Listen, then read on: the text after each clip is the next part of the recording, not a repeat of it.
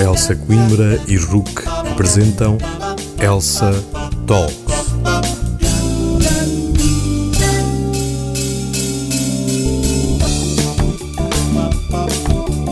Muito bem-vindos a mais um episódio. Mais uma vez, a Ruc e a Elsa Coimbra juntaram-se para levar até si mais um episódio desta série de conversas informal sobre direito. Desta vez, o convidado é Nuno Garopa, professor de Direito na George Mason University e co-diretor do programa em Direito, Comportamento e Ciências Sociais da Faculdade de Direito da Universidade do Illinois, nos Estados Unidos. É ainda investigador afiliado na Fundação de Estudos de Economia Aplicada em Madrid. Uma nota muito importante: o professor Nuno Garopa tem um perfil muito diferente daqueles que já passaram por este espaço.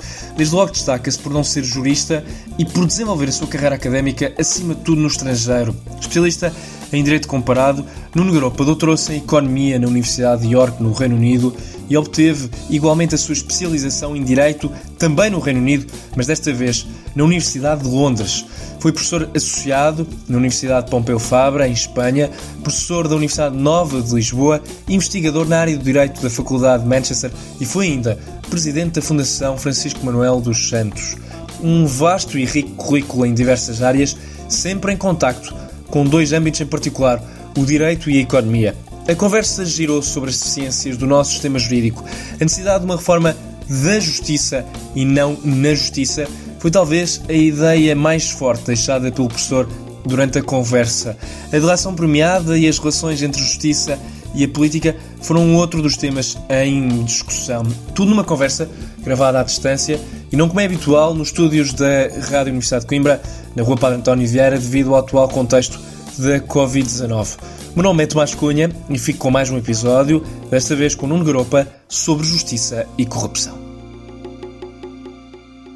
Muito bem, professor. Primeiro de tudo, é um prazer contar com a sua presença. Um, o professor tem um, um currículo uh, muito distinto face ao, aos convidados que temos tido uh, neste, neste podcast, nestas conversas. Desde logo, por ter uma carreira académica fundamentalmente uh, no estrangeiro e com uma diferença substancial, sendo o professor um especialista na área do direito, não se especializou numa área, numa universidade portuguesa, é, é licenciado pela Universidade Nova de Lisboa em Economia, depois foi para o estrangeiro e acabou por, por especializar-se no, no, direito, uh, na área do direito mais tarde no, no Reino Unido. E esse facto é, é, particularmente interessante e creio que seja um bom ponto de partida para esta conversa, até porque o Reino Unido é a, a pátria do, do sistema de common law, que é um sistema muito diferente do sistema que nós utilizamos em Portugal e na, na Europa continental.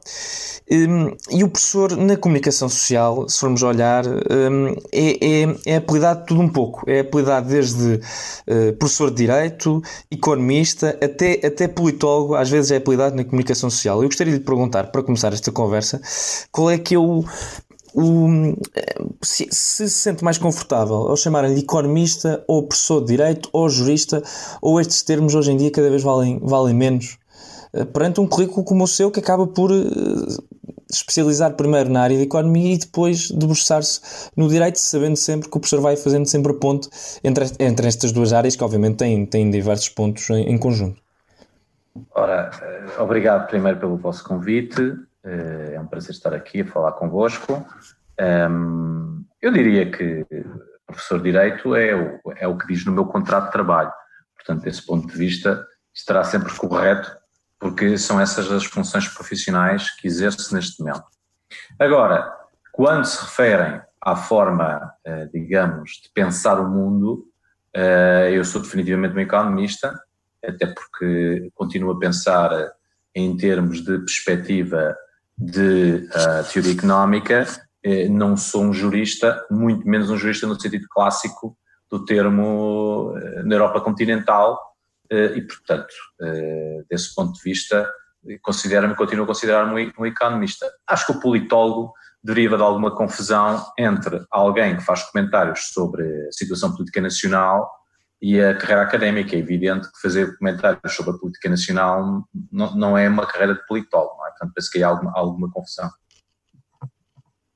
Portanto, temos aqui um economista a pensar o direito, a olhar para o direito, porque obviamente vai ter, um, o professor vai acabar por ter um raciocínio muito diferente daquele que, que é ensinado nas escolas de direito em Portugal, uh, obviamente. Eu gostaria de começar esta conversa uh, por falar da, da, questão da confiança na justiça. Não há. Justiça sem confiança, sem, ida, sem ideia de imparcialidade, um, isto é um facto, ou pelo menos não há uma justiça digna desse número, um, e os números indicam que, que até houve um aumento da, da, da, confiança na justiça em Portugal por parte dos portugueses nos últimos anos.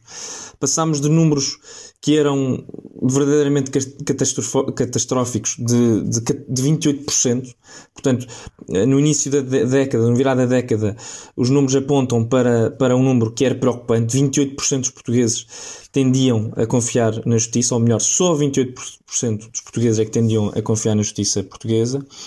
Há, há, vários motivos para isso. O virar da década foi, obviamente, um virar da década marcado por uma crise, um, marcado por uma, por uma série de casos mediáticos que afetaram a, a, a imagem da justiça. A própria imagem do Procurador-Geral da República, na altura, estava muito debilitada. E a verdade é que hoje em dia, passado 10 anos, temos uma evolução. Os, números, os indicadores um, são mais animadores, apontam para um número à volta dos 50%. 49% dos portugueses tendem a acreditar na justiça portuguesa e, curiosamente, das instituições portuguesas, a justiça acaba por ser a que tem melhor reputação junto dos portugueses. Um, os números são números, os indicadores são indicadores, valem o que valem, mas a verdade é que a confiança nas instituições, um, em geral, por parte dos portugueses, não é um fenómeno só português, é um fenómeno, em particular, dos países do Sul, é muito baixa. A confiança na Assembleia da República um, a meio da década estava nos 15%, agora também evoluiu um pouco.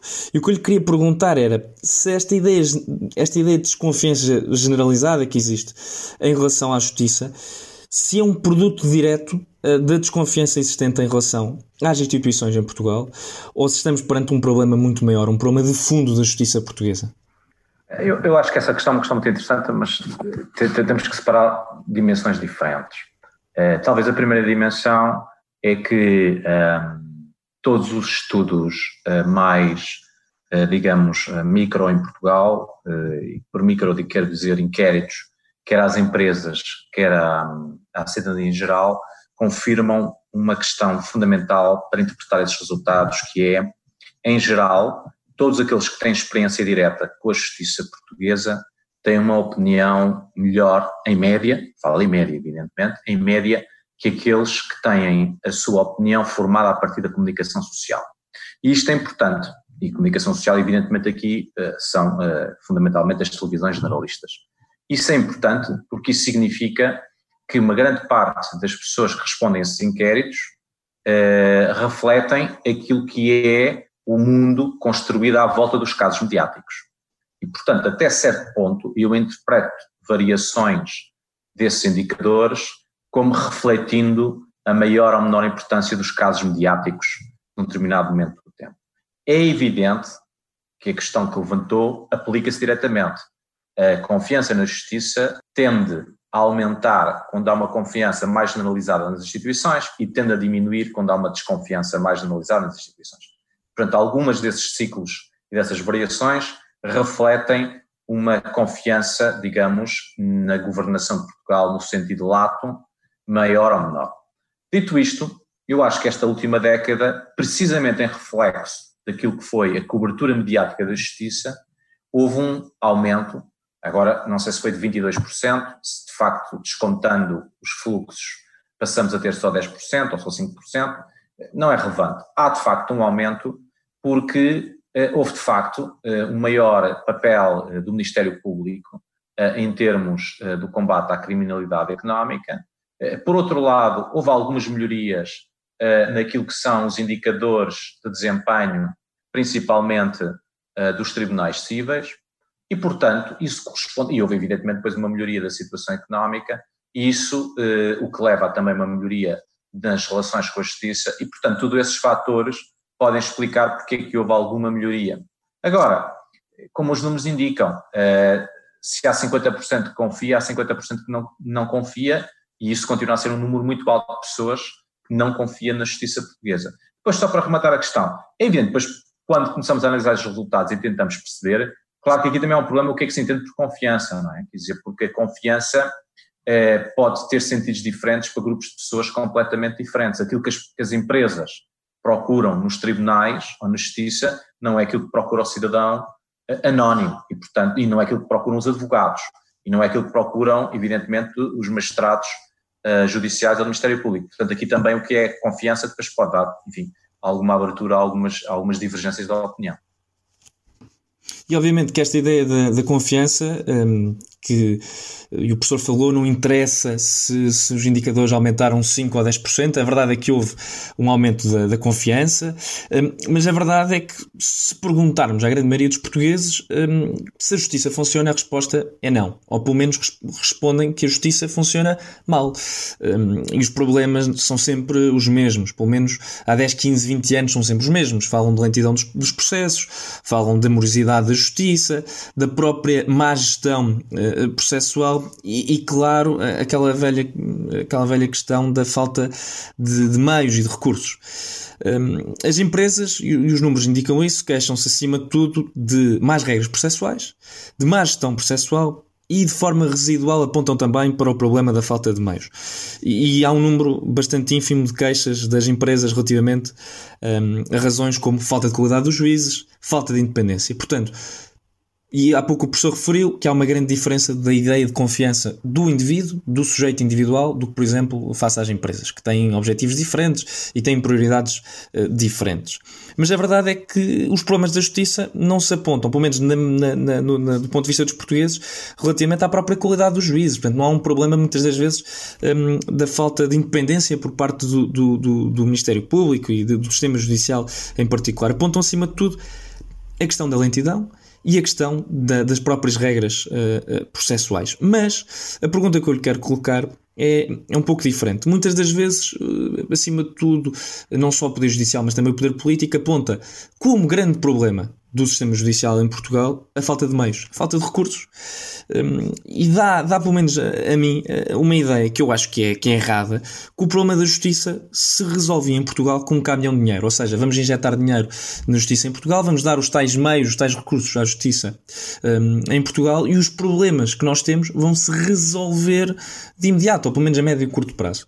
Sabendo que Portugal uh, não tem, de facto, esses caminhões de dinheiro para injetar dinheiro nem na justiça nem em muitos outros setores uh, importantes, eu pergunto-lhe como é que se ataca este problema da justiça sem esta ideia que muitas das vezes hum, é utilizada por parte do, do, do, dos, do, principalmente do poder político, que o problema da justiça acaba por ser muitas vezes um problema de meios, um problema uh, não só dos meios uh, humanos, mas acima de tudo dos meios financeiros que, o Ministério Público muitas vezes tem à sua, à sua disposição. Eu, eu, acho, eu acho que a primeira parte da, da análise já está naquilo que disse, ou seja, obviamente, se os recursos forem infinitos, qualquer organização da justiça funcionará porque tem recursos infinitos. Nós não, vivemos nesse mundo, nem vamos viver nesse mundo. E apesar de, evidentemente, hoje somos um país muito mais rico do que éramos há 50 anos, nós continuamos a ser um país relativamente pobre dentro da união de países com quem nos interessa comparar. E, portanto, nós temos recursos muito limitados. Para além de que temos, evidentemente, uma restrição orçamental fortíssima, porque qualquer recurso adicional que vá para a Justiça tem que ser retirado de outro qualquer subsistema do Estado, o que é sempre também complicado. E aí, a Justiça, um dos grandes problemas que eu acho que a Justiça tem nos últimos 50 anos, é que não tem uma, um conjunto de consumidores organizado como tem a saúde ou a educação. Porque, evidentemente, na saúde e na educação seja porque todos precisamos ir aos hospitais ou aos médicos, seja porque todos temos filhos ou netos momento a estudar, evidentemente temos preocupações uh, muito mais organizadas. Na área da justiça isso não aconteceu e por isso é que toda a gente fala sempre da justiça como estando uh, com agendas corporativas e a razão porque aparecem essas agendas corporativas mais visivelmente na justiça é porque não há as outras agendas que há na educação e na saúde, nomeadamente as agendas dos consumidores. Isso é um problema que me parece claro e, portanto, a discussão dos recursos é uma não discussão. E, e, quando se faz a abertura do ano judicial e todos os, os, discursos são sobre os recursos, é evidentemente que estamos a criar realidades paralelas, porque estamos todos de acordo que faltam recursos, mas não há. Portanto, não vale a pena estar a ter esta conversa. Onde é que eu acho que depois começam os problemas? Os problemas começam naquilo que é a efetivação e a avaliação desses recursos. E aí é que uh, o Portugal tem algumas dificuldades, ou tem tido algumas dificuldades sistemáticas em resolver esse problema. E vou dar dois exemplos. Quer dizer, um país como o nosso, que tem recursos muito limitados, já há muito tempo devia ter sido um país pioneiro naquilo que é a avaliação legislativa. Isto é, de cada vez que faz leis, que as leis sejam avaliadas nas suas consequências, para termos a certeza que são boas leis. Ora, nós somos país, um dos países da Europa que vai atrás, não é? Não é não, já não é não ser pioneiro, é vai atrás de toda esta questão. E continuamos todos a dizer, ao fim de 20 e 30 anos, temos más leis, os próprios juízes se queixam que as leis não são boas, os advogados queixam, toda a gente se queixa. Ora, isto é uma área em que nós já devíamos ter feito progressos assinaláveis e não fizemos. Outro exemplo. Uh, há pouco tempo, não sei, há, sei, há três ou seis meses, houve a discussão porque se publicaram as estatísticas do Ministério Público. E dizia-se a certa altura, bem, o problema é que uh, por cada 100 inquéritos que se abrem no combate à criminalidade económica, só 5 é que levam a condenações em tribunal. Ora, quando eu olho para esses números, eu não sei se é porque os outros 95 foram injustamente acusados e, portanto, de facto, o resultado é o resultado justo, ou se há deturpações no sistema, ou se há endogamias no sistema, o que eu sei é que qualquer atividade económica que tem uma taxa de sucesso de 5% não é rentável. Portanto, há um problema de alocação de recursos. Se 95% daquilo que são os inquéritos são inquéritos que não têm, de facto, um, solução com condenação, então grande parte desses inquéritos não deviam ter sido abertos e simplesmente foi um desperdício de recursos. E é esse tipo de discussão que temos que ter. Ora, o problema da justiça em Portugal, também em função daquilo que há pouco dizíamos, que tem grande parte a ver com o ensino do direito e a forma como o direito é desenvolvido nas faculdades um, e depois no próprio SEG, é, todo o que seja esta conversa é imediatamente rotulado de economicismo. Mas eh, o problema é que nós vivemos numa sociedade com recursos escassos temos que ser economicistas. Essa conversa de que o economicismo está errado e temos recursos para tudo não é verdade. Mas nós temos que fazer escolhas. Onde é que eu vejo o grande problema em Portugal? É que não se querem fazer escolhas e muito menos discutir essas escolhas. E aí começam os equívocos que estão por trás de parte desta discussão. E que escolhas, na, na sua opinião, é que se devem tomar? Porque fala-se de reforma da justiça, hum, há, há pelo menos 20 anos. Não é um problema novo. Desde então houve vários governos, um, vários ministros da, da Justiça, e a verdade é que, em termos das reformas que houve na Justiça, a grande parte delas são um, meros retoques. Há, houve, obviamente, alterações no, no, no ponto de vista processual. Recordo-me, nomeadamente, a revisão do Código de Processo Civil, que é relativamente recente. Houve algumas reformas um, no que toca aos códigos, mas a estrutura da justiça portuguesa é a mesma praticamente desde 1976, obviamente com algumas alterações, desde logo a criação do Tribunal Constitucional em 82 com a revisão constitucional, mas a estrutura da justiça é a mesma. Portanto, fala-se de revisão, fala-se de reforma da justiça, mas as reformas que existem são muitas das vezes meros retoques. Evidentemente, portanto, na verdade, o que nós fizemos desde que a conversa começou a ser uh, politicamente relevante, que é, uh, enfim, digamos, o princípio dos anos 90, uh, eh, o que nós temos feito é reformas na justiça. Nós não fizemos reforma da justiça. Estamos a fazer reformas na justiça. Algumas dessas reformas, evidentemente, tiveram alguma importância, não é evidente. Quando nós hoje dizemos que os indicadores de desempenho dos tribunais cíveis são melhores do que há 10 anos, é porque algumas das reformas que fomos fazendo tiveram algum impacto, evidentemente. E aliás, se não tivesse sentido nenhum impacto, quer dizer, estaríamos aqui a perder tempo há 30 anos.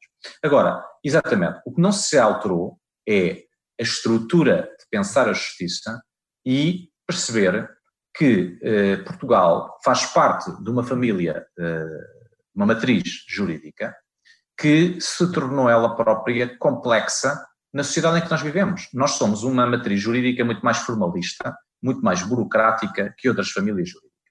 E claro, podemos ter essa discussão a níveis teóricos, que essa matriz é mais, eh, protege mais eh, e defende mais as garantias dos direitos, que essa matriz tem enormes vantagens do ponto de vista do indivíduo, com certeza. Só que essa matriz também tem custos, faz falta de agilidade, excesso de formalismo.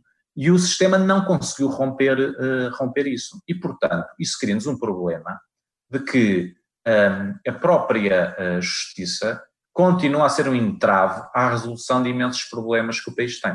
Dito isto, eu há um aspecto que gosto sempre de nomear, porque também não quero e acho que às vezes é na crítica mais corriqueira as pessoas tendem a ser um pouco injustas, porque é evidente que não se pode pensar que vamos ter uma justiça super ágil, super eficiente, super eficaz, super barata, super tudo, quando está inserida num Estado burocrático e ineficiente. Isso não, não, não é possível vir dizer que vamos ter o motor é do Rolls Royce, mas a chapa continua a ser do Mini. Quer dizer, isso não vai funcionar e, portanto, nós temos aqui um problema que é muitas das restrições que nós temos ao próprio funcionamento da justiça não são inerentes à justiça, são inerentes à estrutura burocratizante do Estado e à forma como o Estado funciona. Nós percebemos isso, por exemplo, quando há pouco tivemos, a propósito da discussão do Estatuto uh, do Ministério Público uh, e, da, enfim, daquilo que foi a polémica à volta do aumento dos salários dos, quer dos juízes, dos magistrados judiciais, quer depois dos magistrados do Ministério Público, e percebeu que o grande problema é que essa discussão está inserida numa lógica de administração pública. Portanto, nós não podemos pensar que vamos agora uh, uh, adotar o sistema holandês, para não falar dos países de common law, mas o sistema holandês ou de outros países, de contratos flexíveis e que cada, cada tribunal vai passar a gerir o seu quadro pessoal com total flexibilidade e que pode contratar e despedir em função de indicadores de desempenho, porque isso simplesmente é ilegal naquilo que é a estrutura, do, a estrutura maximalista do Estado português. Portanto, há muitas questões que eu acho que se sacam à, à, justiça, como por exemplo a outra questão da gestão processual. É verdade que há problemas de gestão processual, mas a, a, os problemas de gestão processual são do Estado, não é só da, da justiça. Não é só da justiça. Exato. E portanto, eu acho que há muitas questões, eh, uma vez mais, não estou aqui a dizer que não podemos fazer nada da justiça, que fechamos a loja, porque não se pode fazer nada. Estou a dizer, há muita coisa para fazer, mas é preciso também ter consciência que há limites até onde se pode ir nessas, uh, digamos, nessas reformas, porque está inserido no Estado que está, e enquanto esse grande Estado não for eh, flexibilizado e não for um Estado modernizado, também não podemos apressar o processo de modernização na, na Justiça. E depois, evidentemente, nós notamos alguns problemas de vasos comunicantes. É evidente, quando hoje dizemos que os tribunais cíveis estão uh, mais desentupidos, que há um menor nível de congestão e que, evidentemente, a morosidade até hoje menor do que provavelmente era há 10 anos, temos o oposto nos tribunais administrativos e fiscais. Portanto, lá está o problema da alocação de recursos. Alocámos de um lado, não se alocou do outro e as consequências notam-se. No que toca aos tribunais fiscais, que, estão, que têm um estatuto muito próprio no, no nosso ordenamento jurídico, hum, os tribunais fiscais apresentam desde logo um problema eh, do, do, ponto de vista do seu número em relação à proporção entre uh, tribunais da relação e tribunais fiscais a diferença é uh, abismal. Nós temos 16 tribunais temos dentro das três categorias do Supremo Tribunal uh, os dois tribunais centrais Lisboa e Porto depois temos 16 tribunais o que obviamente é pouco. Eh, se formos olhar aos processos fiscais, eh, a resolução em primeira instância eh, de um, processo é relativa a 900 dias, portanto, 3 anos em termos brutos. E eu pergunto-lhe, até porque os tribunais fiscais são muitas das vezes criticados por causa disso mesmo, porque um tribunal que, demora 3 anos a,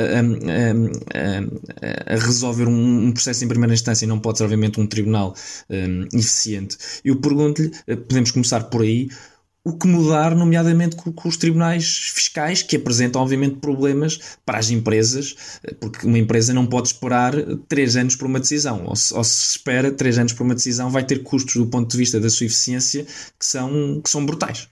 Isso é uma boa questão. Eu, eu acho que aí é preciso referir alguns aspectos. O primeiro deles é porque é que nós temos um problema neste momento dos tribunais fiscais, não é? E nós temos um problema porque fizemos reformas muito importantes na autoridade tributária e criámos uma autoridade tributária extremamente eficaz na angariação de receita. E isso foi, de facto, uma grande diferença eh, nos últimos 20 anos e hoje ninguém põe em causa que eh, a taxa de cumprimento fiscal em Portugal subiu muitíssimo àquilo que era comum eh, há 20 anos atrás, nos anos 90.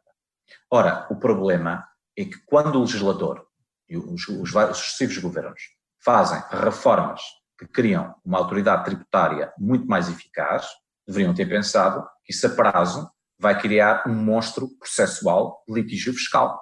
Porque, evidentemente, se de repente qualquer cidadão de facto está muito mais pressionado pela autoridade fiscal, também é normal que muito dessa, dessa cidadania vai exercer os seus direitos para os tribunais. E foi isso que aconteceu e não foi calculado, porque evidentemente não houve reforma nenhuma dos tribunais fiscais nesses 20 anos em que se tiveram a reformar a autoridade tributária.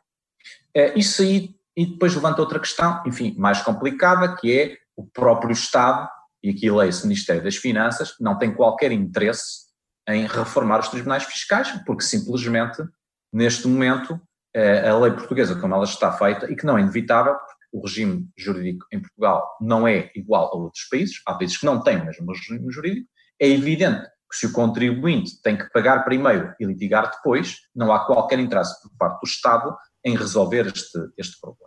E, Bem pelo contrário. Pelo contrário. Portanto, o Ministério das Finanças aqui exerce de lobby contra a resolução deste problema, como se, por exemplo, até hoje mal resolvida a questão do IVA, não é? A questão do, do, das devoluções do, do, IVA às empresas, porque é evidente que o Estado não tem grande interesse em resolver esse problema do ponto de vista orçamental. Dito isto, eu acho que aqui é mais uma questão onde podemos fazer dois tipos de reflexão. Nós podemos fazer uma reflexão extremamente académica e abstrata, e eu serei o primeiro a ter, a ter escrito sobre isso e ter algumas opiniões que não são consensuais em Portugal. Eu, por exemplo, sou daquelas pessoas que acham há muito tempo que nós já deveríamos ter acabado com a, com a jurisdição uh, fiscal administrativa, que os tribunais deviam ser todos tribunais ordinários e que depois poderia haver tribunais especializados em temas fiscais ou em temas administrativos, como existem nos países, em vários outros países pela Europa fora. Uh, mas isso são discussões teóricas, digamos assim, porque mais uma vez fazer reformas dessas exige recursos e capacidade que o Estado português evidentemente não tem há 10 anos, tendo em conta as restrições orçamentais que tem. Outra coisa é fazer melhorias e, de facto, desse ponto de vista, uh, o Estado, nesta altura, uh, fez opções que também elas não são muito claras. Quer dizer, quando decidiu investir na arbitragem fiscal, não é claro que essa arbitragem fiscal tenha efeitos positivos na congestão dos tribunais fiscais. Portanto, a ideia de que de repente vai tudo fugir para a arbitragem também não é completamente verdade. E, portanto, o que temos hoje é a arbitragem fiscal, está já ela própria com imensos processos, enquanto os tribunais fiscais têm mais processos. Outra questão é a própria uh, uh, reestruturação dentro da autoridade tributária que devia ter sido feita, não é? A Constituição que vai agora, eventualmente, segundo as reformas que foram anunciadas, haver a tal, uh, o tal instituição dentro das próprias finanças que fará triagem antes dos processos serem para o tribunal. Portanto, há uma série de medidas de gestão que já deviam ter sido feitas há muito tempo para evitar que os tribunais fiscais estejam desta forma. E depois, evidentemente, deveríamos ter muito mais agilidade na, na alocação de recursos em termos de magistrados uh, nos tribunais fiscais, porque é, é, é possível que uh, haja uh, alterações do ciclo que justifiquem isso.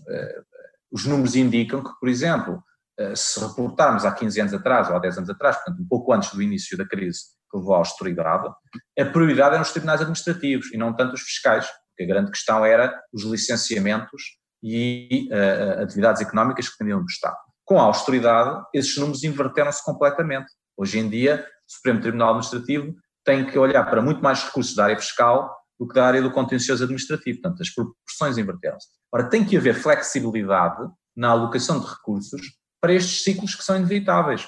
Porque expandir, expandir, expandir o sistema, sem ter em conta que o próprio sistema, que o próprio, digamos, o lado da procura se vai alterando, é, introduz uma rigidez que depois é, é, é complicada. E, portanto, eu acho que nós estamos numa, em condições de ter que discutir uma profunda reforma da gestão dos tribunais uh, fiscais nos próximos anos. Fugindo à questão do, dos tribunais fiscais e olhando se calhar para, para o problema eh, um bocadinho mais de fundo, um, há pouco falou dos limites que, que, que há no, no, que toca, por exemplo, a importar esquemas uh, do estrangeiro, uh, até pelas próprias particularidades que o nosso ordenamento jurídico tem, as particularidades que a nossa lei tem, é impossível importar à medida um, determinadas reformas, seja da Holanda, seja do Reino Unido, seja de qualquer outro país. Mas eu pergunto-lhe, até porque, obviamente, é especialista nessa matéria, o que, é nós podemos aprender, nomeadamente no que toca ao Governo da Justiça, um, aos, aos, aos, aos pilares do, do, nosso, do nosso Governo da Justiça, no que toca ao Conselho Superior de Magistratura, que é muitas vezes é criticado, um, ao Conselho Superior do Ministério Público, ao Conselho Superior dos Tribunais Administrativos e, e Fiscais, que são muitas muitas das vezes criticados, são muitas das vezes olhados como, como órgãos com muita competência, ou melhor, com muita, um, com muita uh, capacidade, mas uma capacidade meramente formal, porque depois muitas das vezes na prática faltam-lhes não só uh, recursos, voltamos sempre àquela questão dos recursos e dos meios, mas também muitas das vezes são olhados como, como, como, como instituições que são, que são incapazes, sem capacidade para, para agir. Eu pergunto-lhe, neste, nesta área, o que é que podemos aprender um, com, com, o que se faz lá fora, um, nomeadamente alguns dos países são referência, há pouco falou da, da Holanda.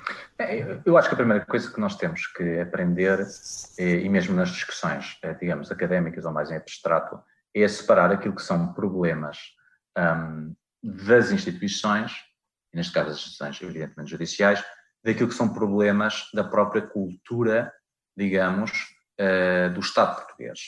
Por exemplo, quando nós uh, pegamos na questão dos conselhos, uh, modelo de conselhos judiciários é um modelo que, francamente, há muito tempo não funciona em lado nenhum. Quer dizer, os resultados são pobres em França ou Itália, ou mesmo em Espanha, e, portanto, evidentemente é um modelo que corresponde a uma solução de, dos anos 40 ou dos anos 50, que quando nós a, a, a contemplámos nos anos 70 já foi uma oportunidade perdida de fazer reformas profundas e, evidentemente, hoje estamos uh, numa situação muito complicada. Mas, o problema, mas a grande questão, uh, quando se diz desse funcionamento desses órgãos, não é tanto essas instituições, não é tanto já o desenho institucional, é que ela própria está inserida numa lógica burocratizante que é normal no Estado português. Quando se dizem coisas, por exemplo, como, bem, como é que é possível haver magistrados que fazem carreiras de 20 e 30 anos e que depois se descobre ao fim de 30 anos que afinal, enfim, tinham problemas uh, sérios de legalidade e que ninguém viu. Pois é muito estranho, mas isso também acontece na carreira universitária. Já fui professor universitário em Portugal. Portanto, vamos, é na carreira universitária que se tem outros valores éticos? É na carreira nas Forças Armadas? É na carreira da administração pública? Portanto, esses problemas são comuns à cultura portuguesa, não são específicos da, da, da, da justiça portuguesa. E, portanto, eu acho que soluções como ir alterar a composição de vogais dos conselhos judiciários, isso não tem impacto absolutamente nenhum. Portanto, essa grande reforma constitucional que seria pôr mais vogais nomeados pelo Presidente da República, ou nomeados pelo Governo, ou nomeados por não sei quem, isso não vai ter grande. É uma mudança de cadeiras. São mudanças de cadeiras. Porquê? Porque o que é preciso é pensar como é que se liberta uh, estes conselhos das suas uh, raízes burocratizantes que levam a que os conselhos sejam lentos e pouco ágeis. E até devo dizer, em abono da verdade, que nestes últimos casos que uh, escandalizaram a justiça portuguesa, uh, é bom dizer que o Conselho Superior de Magistratura foi bastante ágil.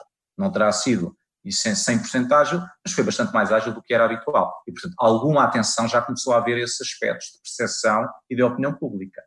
Eu vou dar outro exemplo. A discussão que em Portugal se faz de que o Tribunal Constitucional está politizado Portanto, deveríamos extinguir o Tribunal Constitucional e ter uma secção constitucional no Supremo Tribunal, parte de um raciocínio absolutamente naive de que uma secção constitucional no Supremo Tribunal não estaria partidarizada. Mas estaria igualmente partidarizada, porque metade do Tribunal Constitucional que nós temos são juízes de carreira, escolhidos pelos partidos. Portanto, porquê que isso não ia afetar no Supremo Tribunal de Justiça? Isso tem a ver o quê? Isso reflete a importância do direito constitucional na nossa orgânica política. E enquanto o direito constitucional tiver essa importância, é evidente que se, quem vá decidir a constitucionalidade das leis estará politizado. Portanto, agora, dito isto, há lições que podemos aprender, evidentemente. Um, a, o, o, direito criminal, o combate à corrupção, tudo isso, há sistemas que neste momento apresentam mais resultados que o nosso, até sistemas não muito longe do nosso, e portanto temos que pensar como é que isso, como é que isso faz. Vou dar só um exemplo para terminar. Discute-se muito a questão da doação premiada. Ora, a discussão da delação premiada em Portugal, infelizmente, foi uma discussão errada, porque foi entre os amigos da, da corrupção versus os amigos dos bufos. Foi isto que foi a discussão na opinião pública. Não foi. Como é que se vai importar a delação premiada para Portugal? Como é que isto pode funcionar? Isto funciona nos países, não funciona noutros. Nós temos condições de pôr isto a funcionar. E em que condições é que isto poderia funcionar? Não, essa discussão não foi feita. A discussão foi extremada entre os que querem e, portanto, são favoráveis a sistemas de bufos e os que não querem são favoráveis aos corruptos. Ora, isto é uma discussão errada e que, evidentemente, contaminou todo este tema e, na minha opinião, contaminou irremediavelmente. Sendo certo que, que, o direito premial, recorrendo à expressão que é, que é a expressão que é utilizada no Brasil, já existe em Portugal. No que toca ao, ao direito da concorrência, salvo erro, ora, o direito premial. Ora, exatamente, isso foi um dos meus existe. pontos nessa discussão. Foi irmos ao direito da concorrência e ver como é que ele está a funcionar. E se os incentivos são corretos ou não são corretos. E se está a dar resultados ou não está. E se calhar vamos descobrir que os resultados na concorrência são muito inferiores àquilo que era esperado há oito anos quando foi, há dez anos quando foi introduzido. Por que será? Se calhar temos que perceber isso e podemos então depois perceber se faz sentido ou não faz sentido no direito penal, não é?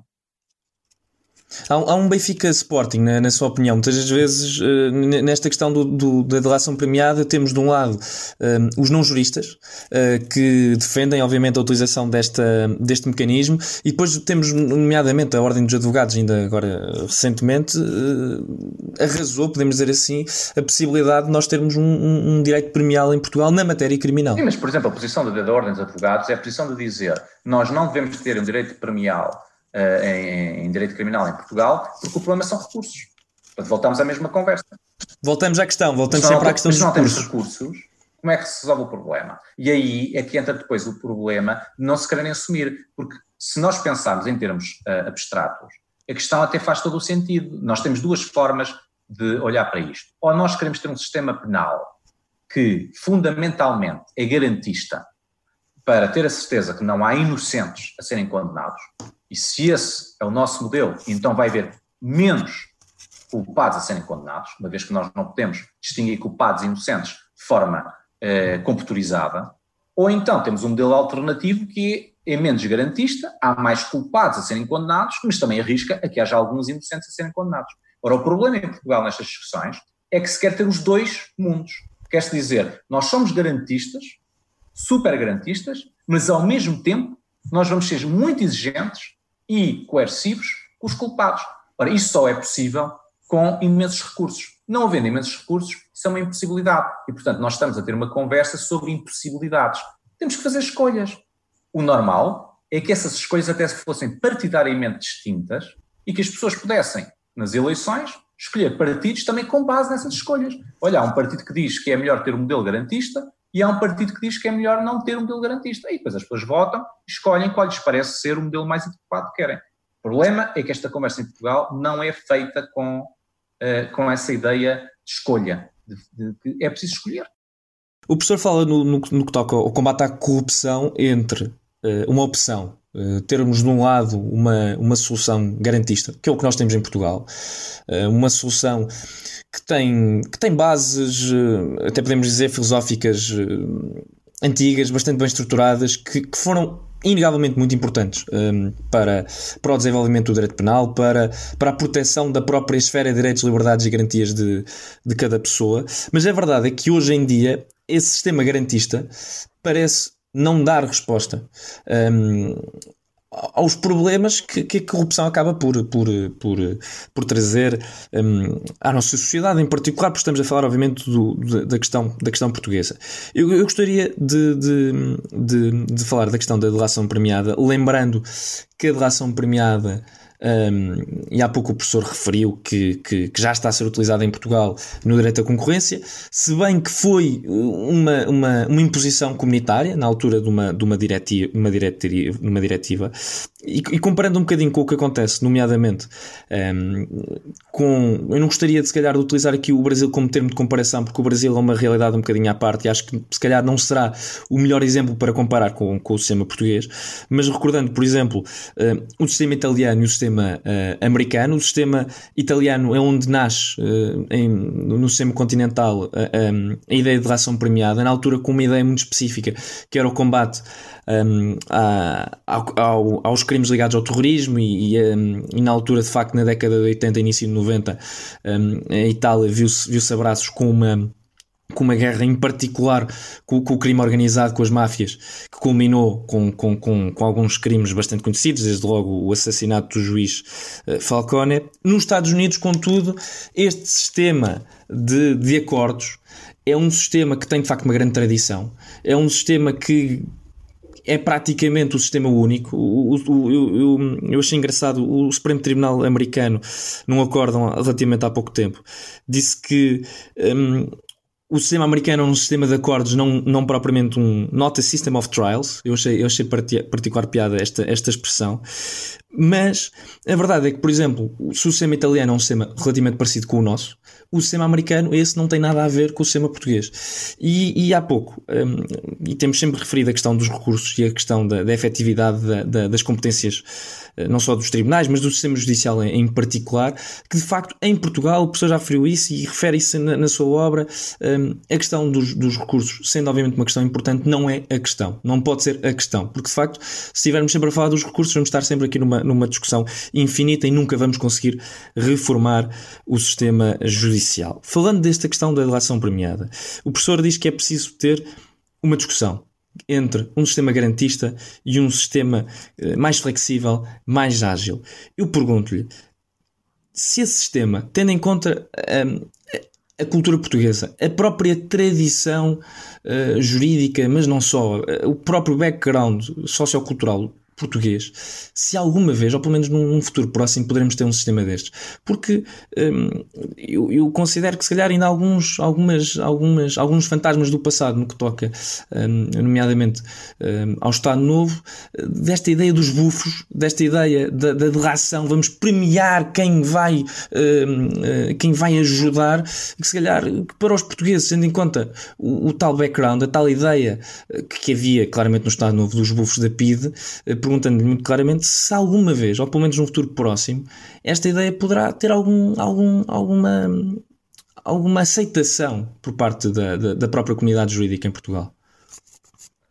Eu penso que isso é uma questão que é uh, uma discussão que tem que ser uma discussão da comunidade jurídica em Portugal. E, e da política, e de política criminal, porque isto, é, isto, obviamente é um problema que. que, que, sim, que sim. sim. E teria alguma dificuldade em perceber se a comunidade jurídica espanhola, que tem uma ditadura tão longa como a nossa, tem hoje em dia mecanismos de delação premiada no seu direito penal eh, e nós não temos, então começamos a ter aqui um problema de dificuldade em explicar porque este grau de enorme reticência por parte da comunidade jurídica portuguesa que não tem correspondente em nenhuma parte do mundo.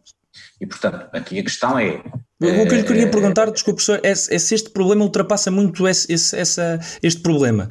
Se, não, eu acho que ultrapassa, eu acho que ultrapassa, porque eu acho que isto é uma questão, eh, voltando um pouco atrás, eu acho que a primeira questão que está aqui subjacente a tudo isto é a dificuldade em Portugal de colocar as questões da justiça, entre elas, por exemplo, a delação premiada, porque é uma questão uh, muito interessante, do ponto de vista ideológico e partidário, que é que elas têm que começar, não é? Quer dizer, nós temos divergências entre a direita e a esquerda na área da educação, na área da saúde, na área da segurança social, na área da política orçamental, na área da política económica, e depois na área da justiça não há. Não há esquerda nem direita é uma enorme tecnocracia. Isto é, isto é um assunto para os juristas e os juristas são tecnocratas. Ora, isso não é verdade. Isto são questões ideológicas e são questões ideológicas que têm que obedecer a uma forma de entender a sociedade. É por isso que eu digo que eu entendo que o modelo garantista não é só ter bases filosóficas, tem bases políticas muito sólidas e tem até eh, bases sociais muito sólidas. Eu não estou contra o modelo garantista. Agora, o modelo garantista tem que assumir as consequências de ser um modelo garantista, que é isso que não quer assumir em Portugal, porque quer anunciar-se como somos garantistas e ao mesmo tempo coercivos. Não, não, não podemos ser garantistas e coercivos ao mesmo tempo. Ou é uma coisa ou é outra. Não é possível encontrar um equilíbrio, na sua opinião? Claro que, é, claro que é possível encontrar algum equilíbrio, é por isso que nós também não somos garantistas a 100% e ninguém claro. se propõe ser coercivos a 100%. Agora, grosso modo, qual é a questão da delação premiada? Para mim, eu tenho grandes dúvidas sobre a delação premiada em Portugal e, portanto, apesar de não ser, em termos uh, uh, abstratos e filosóficos, contrário à delação premiada e não tenho qualquer problema ou objeção filosófica ao plea bargaining nos Estados Unidos ou ao paternejamento em, uh, em Itália ou ao plaider de culpado em França, ao contrário de muitos juristas portugueses, as minhas objeções são objeções de natureza uh, uh, pragmática na sua implementação e que está refletido em parte nas experiências já da Autoridade da Concorrência. É que nós, por exemplo, na atual estrutura do Ministério Público, como é que se pode fazer uh, qualquer forma de ação premiada se os procuradores são autónomos? Não pode, porque, obviamente, para haver ação premiada, os procuradores terão que perder parte da sua, da sua autonomia e ter que ser, prestar contas da delação premiada aos escalões superiores do Ministério Público. Ora, como nós vimos estes últimos meses, quando saiu a tal instruções da, da Procuradoria-Geral da República sobre este tema, foi um, um, burburinho e toda uma discussão imensa em Portugal sobre este assunto. E é evidente que a atual estrutura do Ministério Público não parece que a delação premiada tenha grandes possibilidades de ter, eh, de ter qualquer uh, sucesso. Depois, ela própria tem que estar uh, claramente alicerçada num conjunto de princípios de transparência processual que neste momento não existe. E, portanto, não pode ser que as pessoas sejam constituídas arguídos como tem sido, vou dizer em processos mediáticos, que as pessoas são constituídas arguídas e não sabem exatamente o que é que estão acusadas. Ora, não pode haver relação premiada nem qualquer tipo de justiça penal negociada sem total transparência quais são as acusações e de qual é a agenda do Ministério Público nos casos concretos. São exemplos em que eu objeto à relação premiada não por uma questão filosófica, mas por questões de aplicabilidade, de aplicabilidade prática. E é esse tipo de discussão que eu acho que em Portugal está, está a faltar, é que se junta depois imensa, imensa demagogia que tem a ver com outro tipo de, de, de questões. Mas, por exemplo, podemos também falar daquilo que é um princípio no direito, no direito penal português que não existe por esta Europa fora, de que uh, alguém só perde a presunção de inocência com a condenação transitada em julgado. Ora, eu parece-me que o sistema alemão, ou que o sistema espanhol, italiano, francês, de que essa perda de, de uh, presunção de inocência se faz depois da segunda condenação ou da confirmação da primeira condenação, parece muito mais razoável. No entanto, os juristas portugueses entendem que não podemos prescindir desse princípio.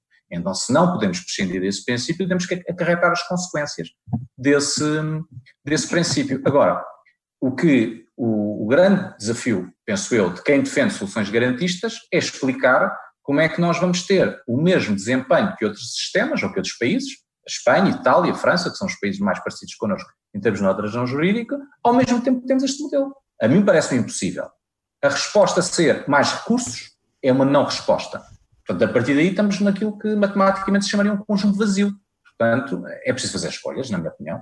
O, o professor falou de, de, de, dois aspectos que, que, achei interessantes. Um é a própria ideia do, de, de, em Portugal, hum, a presunção de inocência só se perder com a decisão transitada em julgado, que depois permite um, o que acontece muito em Portugal, que é um, o salto em salto em, em recurso, ou seja, temos casos e que normalmente são muito mediáticos e que afetam a imagem da justiça a demorar anos e anos por causa da, da, da, disso mesmo, por causa da, da, questão dos recursos, mas eu gostaria de focar o aspecto, o, professor há pouco falou de em Portugal os juristas de facto serem perspectivados como eh, tecnocratas e que na área da justiça a ideologia não pode interferir. Portanto, temos um, uma área uh, fundamental da nossa sociedade onde, uh, no ponto de vista teórico, ou pelo menos na perspectiva de muitas pessoas, a, uh, a, ideologia não entra. Portanto, na área da justiça, a ideologia não tem lugar. E ouvimos muitas das vezes políticos a dizer o que é da justiça, o que é da justiça, o que é da política é da política. O que eu gostaria de perguntar era se em Portugal, esta ideia acaba por ser levada a um extremo. Muitas das vezes, em nome do princípio da separação de poderes, que obviamente é um princípio fundamental de qualquer Estado de Direito, acabamos por dar, hum, não diria uma autonomia, porque não é porque a autonomia considero que seja um aspecto positivo, mas acabamos por colocar a justiça num pedestral, colocamos a justiça num patamar demasiado superior, onde nem a ideologia entra, onde não há hum, uma ideia de accountability, não há uma ideia de interferência, não há uma ideia de facto de de controle. E muitas das vezes eu considero, pelo menos, que, que, que, que, este princípio da separação de poderes acaba por ser levado a um ponto extremo onde, na área da justiça, não se pode tocar. É uma área de juristas, de tecnocratas, de magistrados, de juízes e assim em diante. Olha, eu, eu, acho, eu acho que essa questão tem raízes históricas profundas e que são importantes. Quer dizer, nós podemos perceber que um, a sobrevivência digamos, da, da, justiça portuguesa à, à, mudança de regime do Estado Novo para a democracia, fez-se agarrando essa ideia de que a justiça é tecnocrata e não é ideológica ou política. E é evidente que, por alguma razão, as grandes transformações, logo nos anos 70, se fizeram sentir enormemente na saúde, enormemente na, na educação, enormemente na economia, evidentemente, na própria universidade, mas não se fizeram na justiça. Nós não podemos esquecer que coisas uh, muito básicas como saneamento não houve no Supremo Tribunal de Justiça em 1975. Portanto, não não ninguém viu necessidade nenhuma de uh, afastar juízes que vinham do Estado Novo, como se fez noutras áreas e noutras profissões. Isso reflete esta ideia fundamental de que a justiça é tecnocrata e formalista e que, portanto, não é, não está sujeita a nenhuma ideologia, a nenhum controle político e, portanto, a mesma justiça faz justiça durante o Estado Novo, como faz em democracia, eh, porque o que mudou foi a ideologia dos, dos, eh, dos governos e das áreas eh, governativas, não foi da justiça. Isso, infelizmente, pode explicar, de facto, a capacidade de resiliência da justiça portuguesa, mas infelizmente torna-se problemática ao fim de 50 anos, porque simplesmente não é verdade. A justiça é fundamental para a construção de normas de convivência social e para as escolhas de políticas públicas. E, portanto, não é tecnocrata, é política. É, é, a natureza intrínseca da justiça é política. E é por isso que temos que fazer escolhas. Isso não quer dizer que a justiça seja partidarizada, que é uma questão completamente diferente. Uma coisa é partidarizar, outra coisa é politizar. Mas, é mas acaba por ser, por exemplo, o Tribunal Constitucional é um exemplo claro de partidarização de um órgão que é fundamental no nosso, no nosso ordenamento jurídico. Mas a questão do Tribunal Constitucional é que a responsabilidade dessa partidarização não cabe, na minha opinião, ao Tribunal Constitucional, cabe ao PS e ao PSD, e que são os partidos sufragados nas urnas pelos portugueses. Não é um problema do desenho nesse caso. Não é um problema é do desenho, é, é dos atores, e esses atores prestam contas, até vão a eleições de 4 em 4 anos.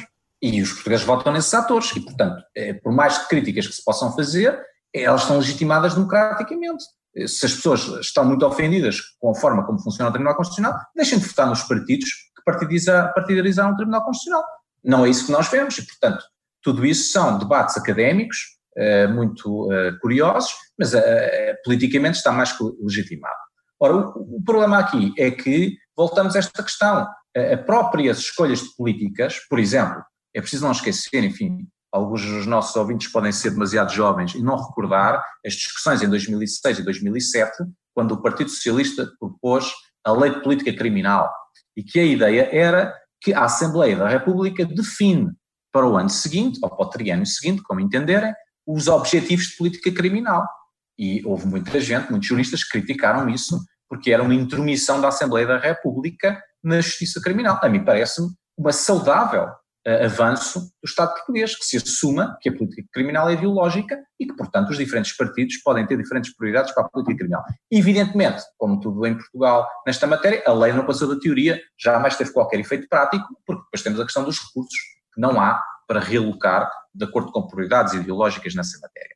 Mas a questão que se coloca fundamentalmente, eh, quer na área do direito penal, mas também noutras áreas, é de facto, de uma vez por todas, assumir-se que há divergências naturais e saudáveis entre as opiniões públicas portuguesas sobre quais devem ser essas prioridades e que, portanto, os problemas na justiça devem corresponder também eles a soluções um, ideológicas. E desse ponto de vista, eu acho que nós estamos muito, de facto, ainda muito verdes, porque continuamos a insistir neste mito de que o Ministro da Justiça tem uma pessoa pouco ideológica, as pessoas que estão na área da Justiça são pouco ideológicas, por outro lado, vamos avançando em opções que me parecem curiosas, mas que também não tem muita discussão em Portugal. Neste momento, o exercício de lugares políticos por vários magistrados judiciais, que vão para a política para servir no Ministério da Justiça e depois voltam para os tribunais, com esta ideia de que o Ministério da Justiça é meramente tecnocrata, não é político. Isso cria alguns problemas, como nós vamos sabendo uh, uh, depois a montante, mas isso já é outra questão.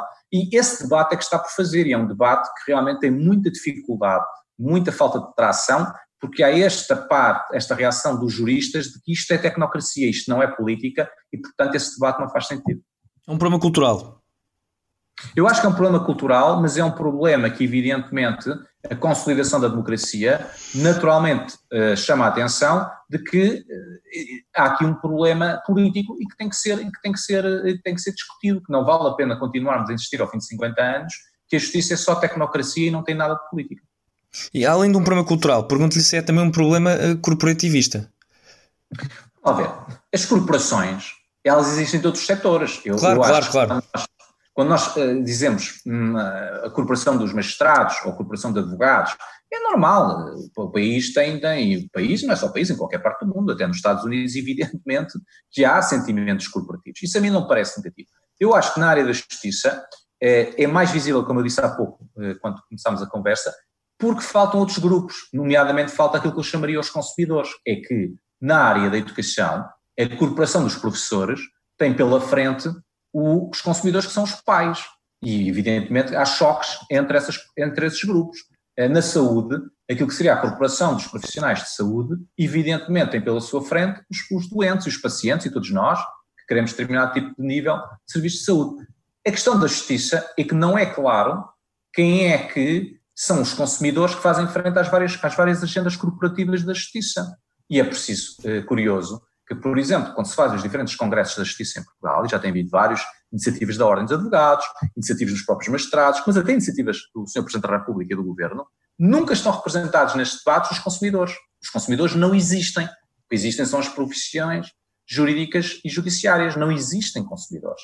E, portanto, isso aí é o efeito perverso que acaba, pois, por dar muito mais visibilidade a agendas corporativas e, e desequilibradas, porque não há o outro lado para equilibrar um pouco o debate. E acaba por dar uma discussão um pouco vazia, desinteressante, porque. Ou, ou muito voltada para dentro. Sim. Ou muito voltada para dentro. E, portanto, isso depois cria eh, problemas eh, de, de, da, própria, da própria, digamos, como é que haveríamos dizer, da própria forma de pensar a justiça, porque realmente não tem quem está de fora a exigir ou a dizer que critica isto ou aquilo por razões relevantes. Aliás, nós, agora, evidentemente que as coisas têm evoluído também, por causa do contexto em que nós temos vivido nos últimos 10 anos, mas é evidente que durante muito tempo uh, os magistrados e as, e as, corporações das profissões jurídicas reagiam muito mal às críticas vindas dos empresários, uh, das, das, das, organizações não governamentais, da DECO, uh, de tudo isso, tudo isso havia uma reação muito negativa, como estes senhores não têm nada a ver com a justiça, o que é que estes senhores estão aqui a querer, a querer dizer-nos?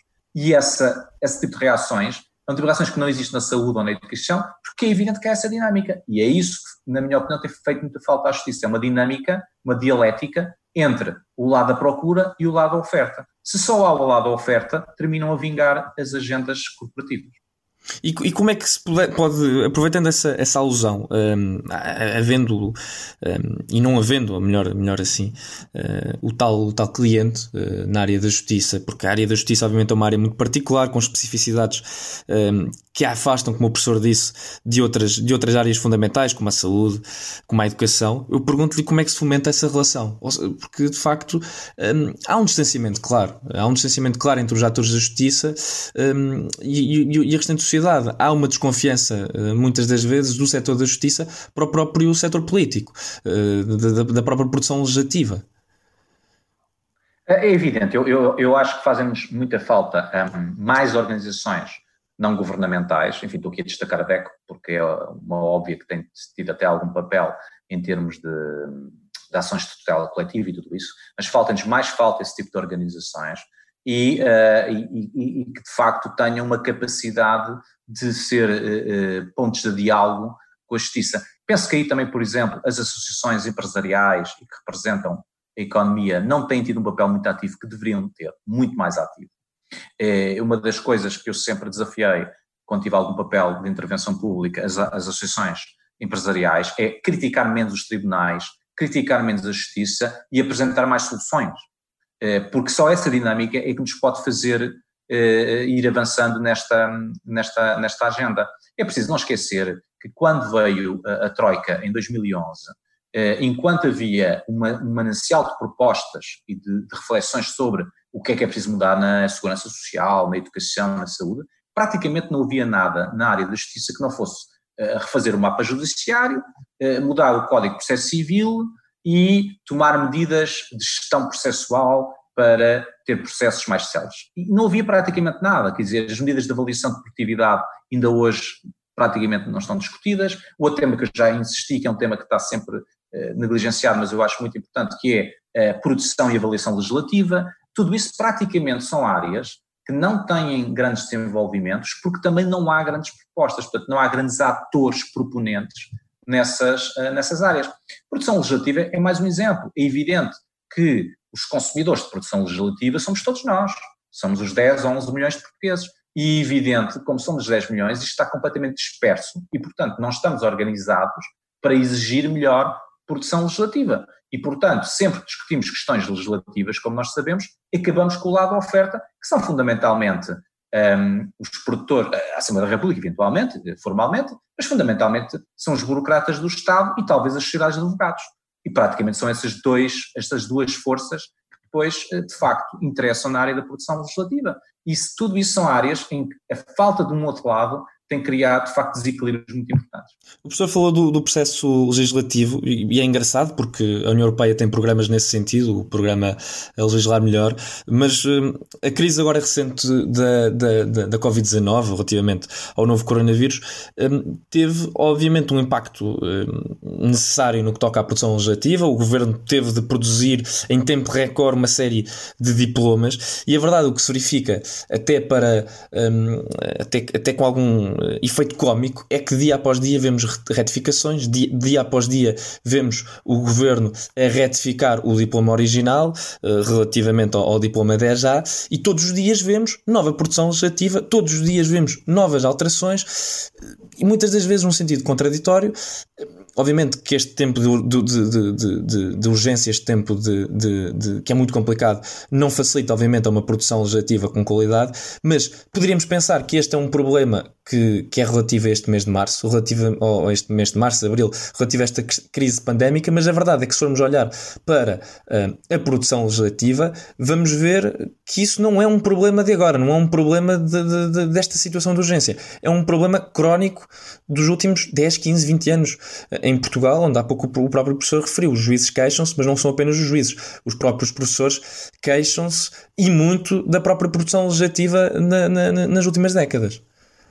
Evidentemente, e aí, mas eu acho que isso é um bom exemplo daquilo que nós estávamos a dizer, porque evidentemente as falhas de produção legislativa nesta situação de crise, até, eh, enfim, teremos com maior disponibilidade a entender, tendo em conta tudo aquilo que é exigido de repente ao, ao Estado. Eh, agora, aí ele próprio é espelho de duas coisas. É espelho da má, da má técnica de produção legislativa, porque se tivessem uh, usado boas técnicas de produção legislativa, digamos, usando aqui a expressão até do Primeiro-Ministro numa entrevista há uns dias, do tempo das vacas gordas, agora que as vacas estão magras, teríamos as técnicas uh, desenvolvidas para fazer boa produção legislativa. Mas, por outro lado, isso é que eu gostava de, de realçar novamente, é ele também reflete aquilo que é, o, que é o funcionamento do Estado português no seu geral. Porque aquilo que nós estamos a dizer da produção legislativa, podemos dizer ao lado das estatísticas, onde ninguém sabe as estatísticas, ninguém sabe onde estão os números, e podemos dizer ao lado do processo de decisão do Estado. Reparem que tudo aquilo que foram as decisões importantes nestas últimas três ou quatro semanas, seja a nível eh, político do Presidente da República, do Conselho de Estado, da Assembleia da República, em geral, são decisões que não têm por base documentos eh, estatísticos, eh, cenários de projeções económico-epidemiológicos ou ainda eh, cenários quantificados. Tudo isto mostra que o problema de Gens não é novamente na programação da produção legislativa, é na forma de funcionar do Estado português. E isso, evidentemente, a justiça sozinha não vai poder consertar. Quer dizer, a justiça para consertar isso necessitaria de uma profunda alteração de cultura dentro do Estado que tem que ir muito para além da, da própria justiça. Não é? O professor falou da, da, cultura no Estado. Há pouco, hum, há pouco referiu a própria questão do, do Tribunal Constitucional. Eu gostaria de colocar uma, uma, uma pergunta em relação um, ao Tribunal Constitucional, porque é um, uma instituição que muitas vezes é alvo de críticas, uh, tornou-se quase um fenómeno no período da, da Troika. Uh, as suas decisões foram, foram polémicas, tiveram um, impacto mediático enorme. Um, e eu, eu, eu, eu gostaria de, de, de lhe colocar esta, esta questão eh, com, uma, com, com, uma, com um pequeno parênteses. Eu, eu estudei Direito Constitucional na ressaca uh, do período de intervenção da, da, da, Troika. E obviamente que no período pós-intervenção da Troika um, ehm, foi um período que para, o, para os constitucionalistas eh, um período de, de muita discussão e de, de, de, muitas trocas de ideias. E recordo-me numa aula, uh, no meu primeiro ano, em Direito Constitucional 1, um, ehm, a minha professora, a doutora Susana Tavares da Silva, que também já foi nossa, nossa convidada, fez um exercício connosco ehm, recorrendo a um, a um, a um mecanismo muito, muito, simplista, mas, mas que acabou por ser bastante engraçado, que foi a avaliação de, um, de, uma determinada norma se era inconstitucional, se não era, se era inconstitucional ou se não era não inconstitucional. E a verdade é que na altura, através desse sistema básico de mão no ar, à volta de 75% ou até mais apontaram para a, não, para a inconstitucionalidade.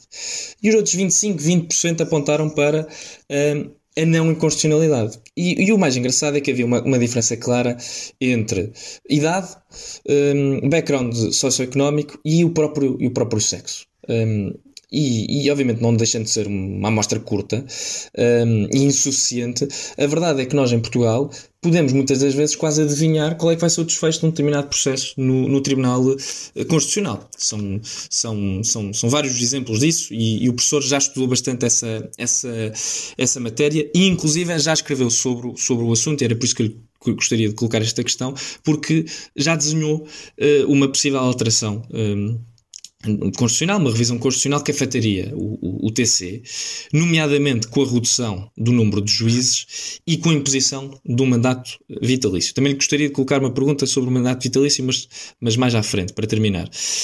Eu pergunto-lhe se estas mudanças, nomeadamente com o Tribunal Constitucional, se não esbatem sempre na mesma, na mesma barreira, que é eh, a partidarização que, que ocorre muitas das vezes no, no, Tribunal Constitucional. Há pouco falou da questão dos partidos, do PS e do PSD, um, ao, longo, ao, longo, dos anos, porque eu não estou a ver em Portugal a acontecer, uh, nomeadamente o que, o que ocorreu nos Estados Unidos, onde tivemos a administração Bush, na altura em 2005, a propor um nome para o, o Supremo Tribunal, o Partido Democrata rejeitar o nome e o próprio Partido Republicano, que era o partido do, do, do, do, do Bush, do, do presidente da altura, a dizer que não. Portanto, tivemos na altura os dois partidos juntos a rejeitar um determinado nome.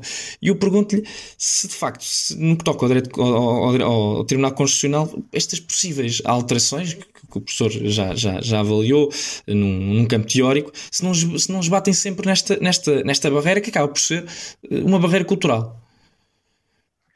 Eu acho que aí nós temos também ter alguma, distinguir algumas considerações.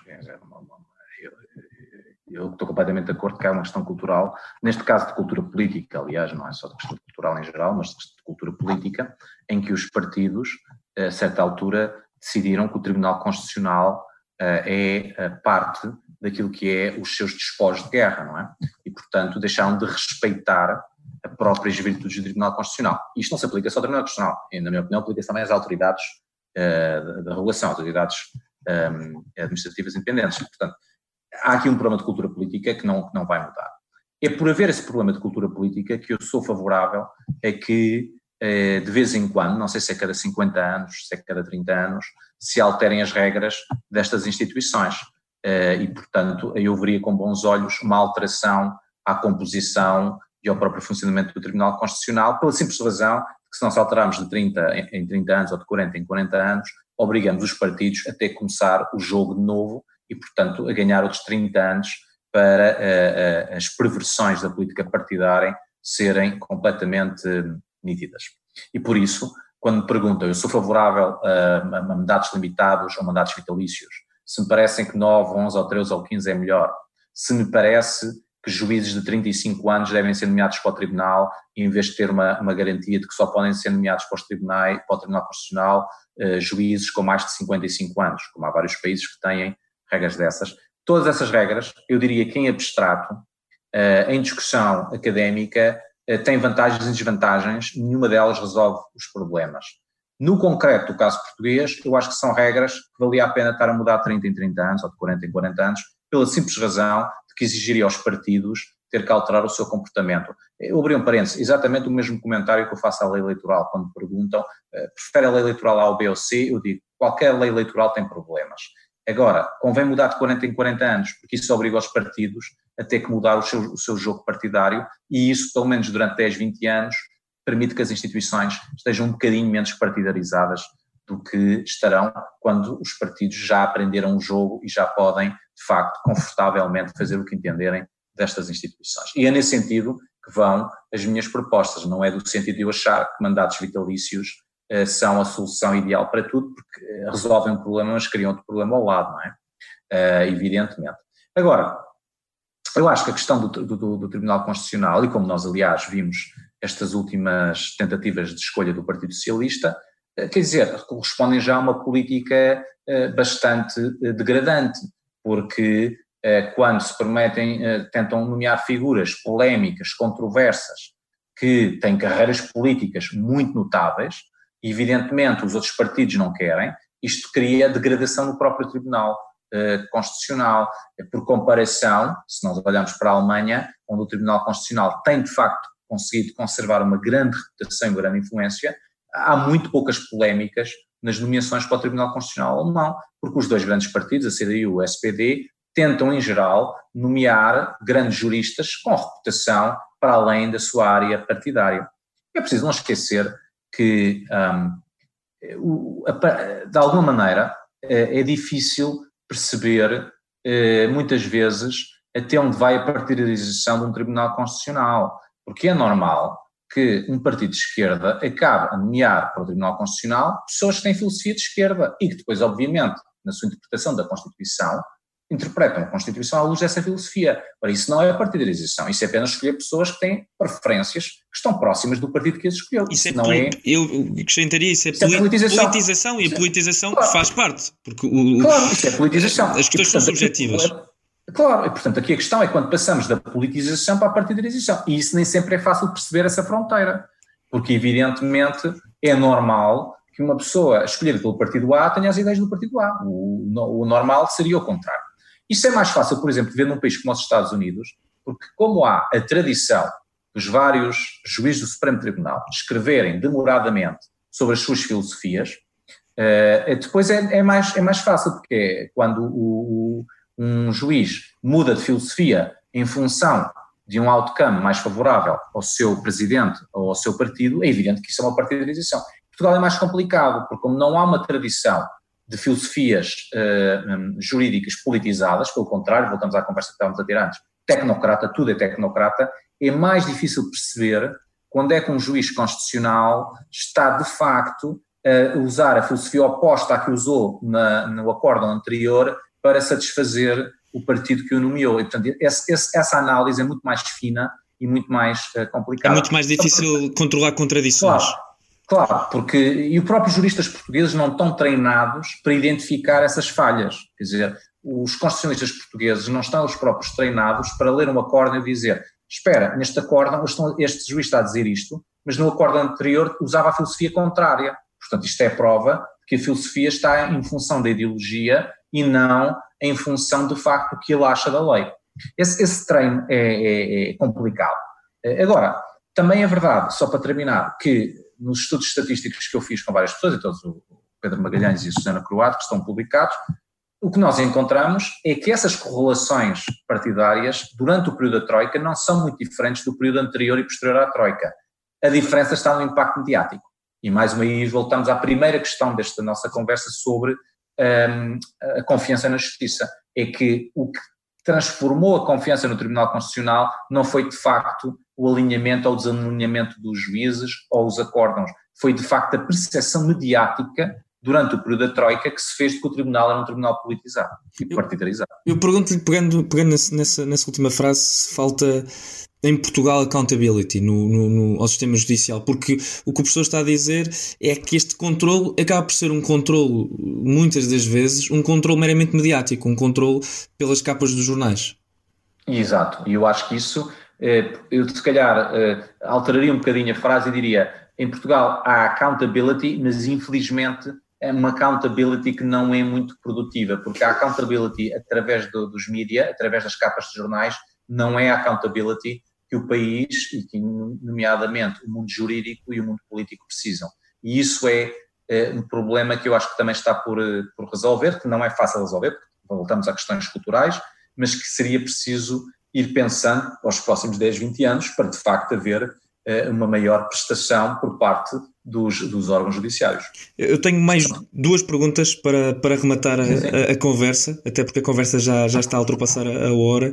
A, primeira, continuamos na, nesta questão da accountability e perguntar-lhe se, se, este, se este reforço, porque há pouco referiu que havia, havia claramente uma ideia de supervisão, de accountability, se bem que era, não era a mais eficiente. Eu pergunto-lhe, no que toca, nomeadamente, e podemos até continuar no tema do Tribunal Constitucional, muitas das vezes eh, os portugueses não sabem muito bem quem é que são os juízes, eh, que acaba por ser normal, não, não, não seria estranho o contrário. Pergunto-lhe se este, se este reforço da, supervisão da, necessidade de prestar contas não poderia ser, nomeadamente, reforçado com, com algo que tem bastante tradição nos Estados Unidos, que são as audições parlamentares, se bem que nos Estados Unidos não tem esse nome, um, as audições parlamentares, para quase como um, um quase como um, um, exame de admissão ao, ao, aos cargos. Uma entrevista, podemos dizer assim. Eu, eu concordo perfeitamente, e aliás nós já temos. O problema, de facto, voltamos é à cultura partidária.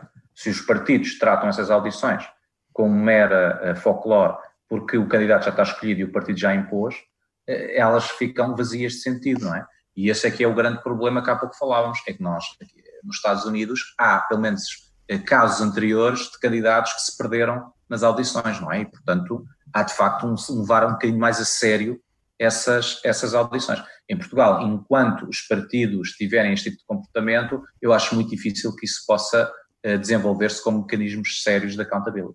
Para terminar, professor, para, para finalizar esta conversa que, que tem tocado vários, vários temas uh, e que tem sido muitíssimo interessante, eu pergunto-lhe um, ehm, se a justiça uh, não muda sem reformas no Estado, mas também não há reformas no Estado sem reformas na justiça. Acho que isso resume a nossa conversa uh, e, portanto, reforma da justiça, em vez de reformas na justiça, a reforma da justiça só pode ser feita com a reforma do Estado. E a reforma do Estado precisa da reforma da justiça. É por isso que eu há muitos anos acho e tenho defendido que nós, em vez de termos uma série de autoridades e agências e outro tipo de instituições, já deveríamos ter tido há muito tempo uma autoridade para a reforma da justiça e do Estado que preparasse um conjunto de reformas a 20 anos, não é numa legislatura, não é em duas legislaturas, como fez o Japão, como fez a Coreia nos anos 90 e princípios dos anos 2000, reformas pensadas há 25 anos. No Japão, algumas dessas reformas só agora é que estão a começar a ser implementadas ao fim de 20 anos e que, de facto, houvesse um compromisso dos grandes partidos de que essas reformas seriam implementadas ao longo de 20 anos. É assim que se conseguem fazer reformas no Estado e na Justiça.